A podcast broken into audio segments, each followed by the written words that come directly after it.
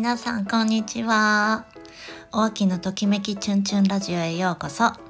カメラを片手に登山する旅する心のヨガの先生お秋です。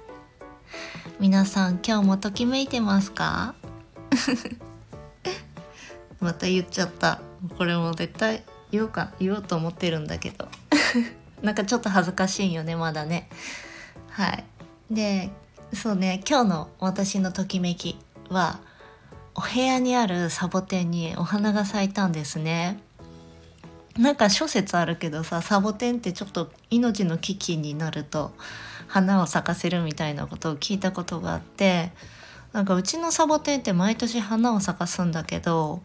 なんかこの子いつも危機なのかなって思ってる。でもねサボテンの花ってすっごい綺麗なんだよね。うん。だからなんかそれを見るとちょっとウキウキするなと思って嬉しい気持ちでいます。はい。じゃあ今日のお題。今日の話題はねあのー、2つあって最近頭から離れないことともう一つはあのね上咽頭炎の話ね。私の喉が悪いっていう話をしようかなと思ってます。でまず一つ目の最近忘れられない話？なんか頭から離れられないことなんですけどほんとくだらない話なんだよ なんかさあの私のお友達がインスタのストーリーにある張り紙を載せてたんだよね。でその張り紙がうちの近所の温泉施設に貼ってあったものなんだけどもうその張り紙の内容が頭から全然離れない これ。でねそれどんなことが書いてあったかっていうとさまさかの股間をドライヤーで乾かさないでください ドライヤーはあなただけのものじゃありません。みんなのものですって書いてあったの。嘘でしょって思って。なんかもうね、一番最初に考えたのは、それを書いた人の気持ちなんかどんな状況でどうして書かざるを得なくなっちゃったのかっていうどんな気持ちで書いたんだろうっていうのが一つなんか怒ってたのかなとか、でも書きながらこれ笑っちゃうよねとか、いろいろ考えて、で、もう一つが、なんか、股間をドライヤーで乾かすってどうやって乾かすのかとか、なぜドライヤーで乾かさなきゃいけないのかっていうのが 一つで、なんかね、それまあ女性の風呂に貼ってあるらしいんだけどあの男性のお風呂どうなんだろう？今度誰かに聞いてみようかな。あのどうしてドライヤーで乾かすんだろうね？あのそれもそのどんなスタイルでどんな格好をしてドライヤーを当ててるのかとか。ででも実際暑いよねドライヤーなんかで乾かしたら。暑いし乾燥しちゃうじゃない？あの股間がね。なんかちょっと聞いてみたいよね。その乾かさなきゃいけない理由とか。まああったかいから気持ちいいのかな。まあいっか。そう。だからまあその施設の方がどうしその張り紙を書かなきゃいけなくなった経緯っていうかその書かざるを得なくなったっていう状況がね気になって気になって私の頭を占拠しています。あるよねなんかそういうなんかちょっと地方の施設で面白い張り紙なんか昨日もちょっとお友達と話しててこういう張り紙があったらしいんだけどって言ったらなんか日田市のトイレにも面白い張り紙があるんだよっていうのを教えてくれてなんか君のはそんなに長くないぞみたいな 張り紙がトイレにしてあるそうです。まあそれは男性のトイレなんだけどなんかそれもちょっと、まあ、私は見ることできないけど誰か画像あったら私に送ってください。もうそういうの大好き。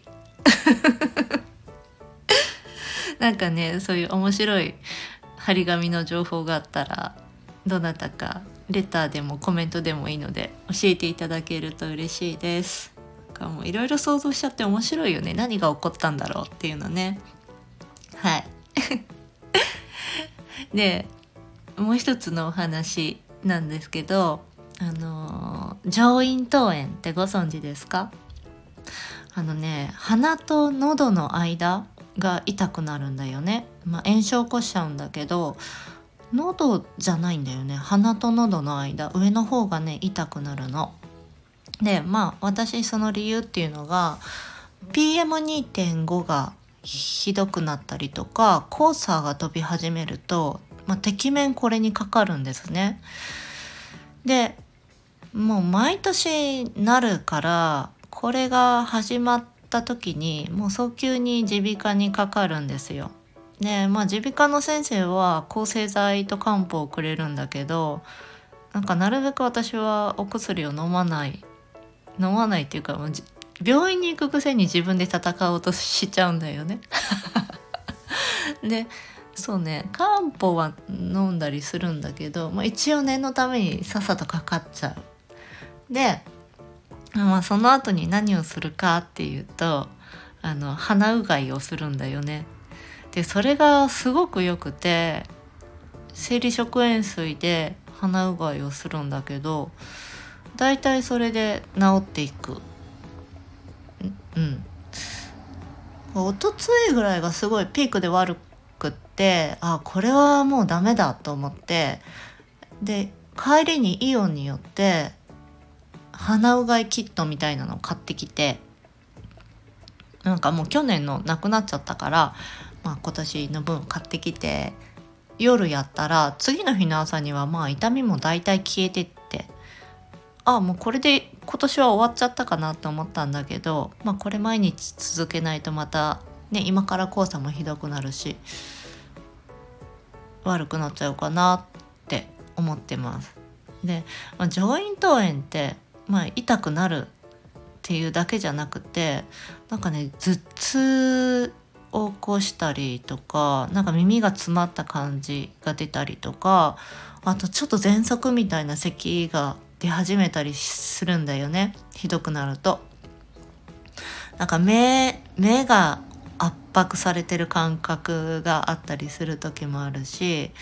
なんかそれがすごく不快なんだそうだからなるべくこう初期段階でどうにかしたいなっていうのがあってあのそこでいろいろ調べてて知ったのが首の後ろを温めるといいよでなんか上咽頭の血行が良くなるからすごく心地よくなるって書いてあったんだよね。でもそれもやってみた。でそれもねいいよ。なんか鼻が悪い時って首の後ろ温めるといいのかもしれない。私はねあのレンジでチンするタイプの湯たんぽをチンして乗せてるんだけどまあそれはそれはねいろんな意味で心地いいよね。でおまけに鼻も良くなるしであとはね湯船に浸かる時にあの首の後ろまでがっつりつけて温めてます。うん、まあやっぱもう一つは鼻うがい結構書かれててヨガの世界でも鼻うがいってあるんだよね。でなんかさ鼻うがいって2つあって鼻から入れて口から出すものと片鼻から入れて反対の鼻から出すタイプのものがある。でどっちとも私はやってみたんだけど上咽頭炎によく効いたなって思うのは片鼻から入れて片鼻から出すタイプの方。なんかそっちの方が苦しくないしうん良かった。はい。なのであのもし同じようなお悩みの方がいらっしゃったら是非鼻うがいおすすめです。なんかねやってる姿絶対誰にも見せれない。けどこれなんかね私は私には向いてるし効果があったなと思っています。はい。今日はじゃあこの辺で。皆さん今日も良き一日をお過ごしくださいませ。なんか声がね枯れてるよね。やっぱまだ。うん。じゃあね。バイバイ。またね